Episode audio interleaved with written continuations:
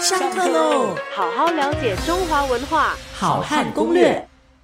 讲到诸葛亮呢，呃，我们上周也提到，有很多他的发明呢，影响到了我们的后代。好，那么当中呢，呃，可能各位不一定知道哈，我们平常啊，在生活里面所食用的一种食物啊，其实也跟诸葛亮有关。好，这个馒头的由来呢，啊，据说也和诸葛亮有关。好，那么为什么呢？这这是这是这样子啊，就有几种说法哈。那么比较可靠的一种说法，就是根据这个呃名人笔记里面哈，就有提到说，本名馒头，馒是哪个馒呢？就是蛮夷的那个蛮，蛮夷的头颅啊。这是名人笔记啊，郎英啊，名人明朝的人哈。那么他所写的的这个七修类仪里面就提到这个这个典故。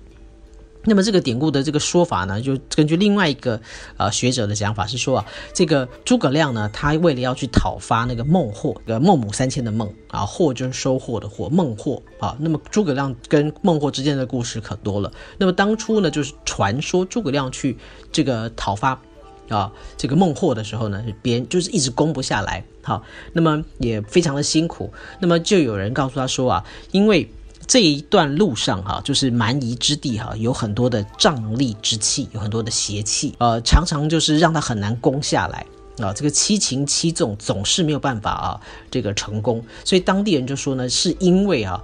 当地的这个瘴疠之气的主宰就是昌神，昌神哈，昌就是猖狂的昌，左边是一个犬部哈，就是跟狗一样的那个部首，左边好，右边呢是一个啊昌盛的那个昌。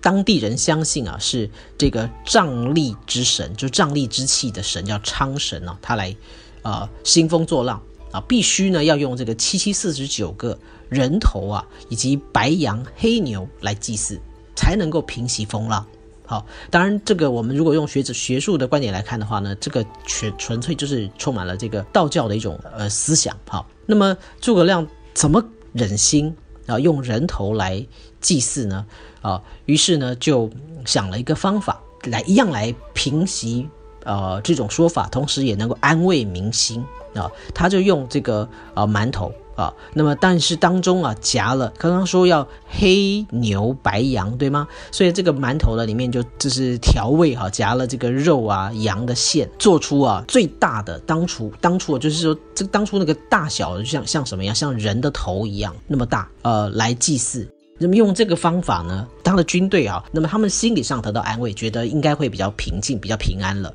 然后呢，又没有真的哈啊杀了这么多的人。那么因为他说我要祭祀，我不能够杀一般的普通百姓啊，所以就是杀这些南蛮的俘虏啊，南蛮就是南方的蛮夷那两个字哈，南蛮的一些俘虏，那么用他们的头颅来祭祀。所以呢，诸葛亮就称这些头为蛮头。呃，为了要祭祀嘛，所以是非常的严谨、非常复杂的，用非常复杂的方式，啊，就也就是说比较像现在想象那个包子，但是它放的馅非常的多，哈，有牛肉，有这个羊肉，而且是按照当时当地的人的信仰，黑牛、白羊的肉，哈，那么其实你这样想就很像是我们现在讲的包子，对不对？但是它的大小非常的大，像一个大馒头一样。后来的人呢，就把这个线拿掉，那么还是继续保留啊，呃，这种做法，在我们新加坡看到的馒头哈，都是比较小的，通常不是说太大。可是如果各位看到，在如果去到中国旅行的话呢，在中国哈，这尤其是南方一带，就四川啦，或者是啊这个南方一带，他们的馒头是非常非常大的。那么这么大的原因啊，这个。不排除啊，跟过去的一种创生的这个典故，跟这个蛮夷的头颅的这个说法呢，是有要有这个异曲同工之妙，所以我们觉得这个是挺有意思的一个故事。好好了解中华文化，好汉攻略，下课喽。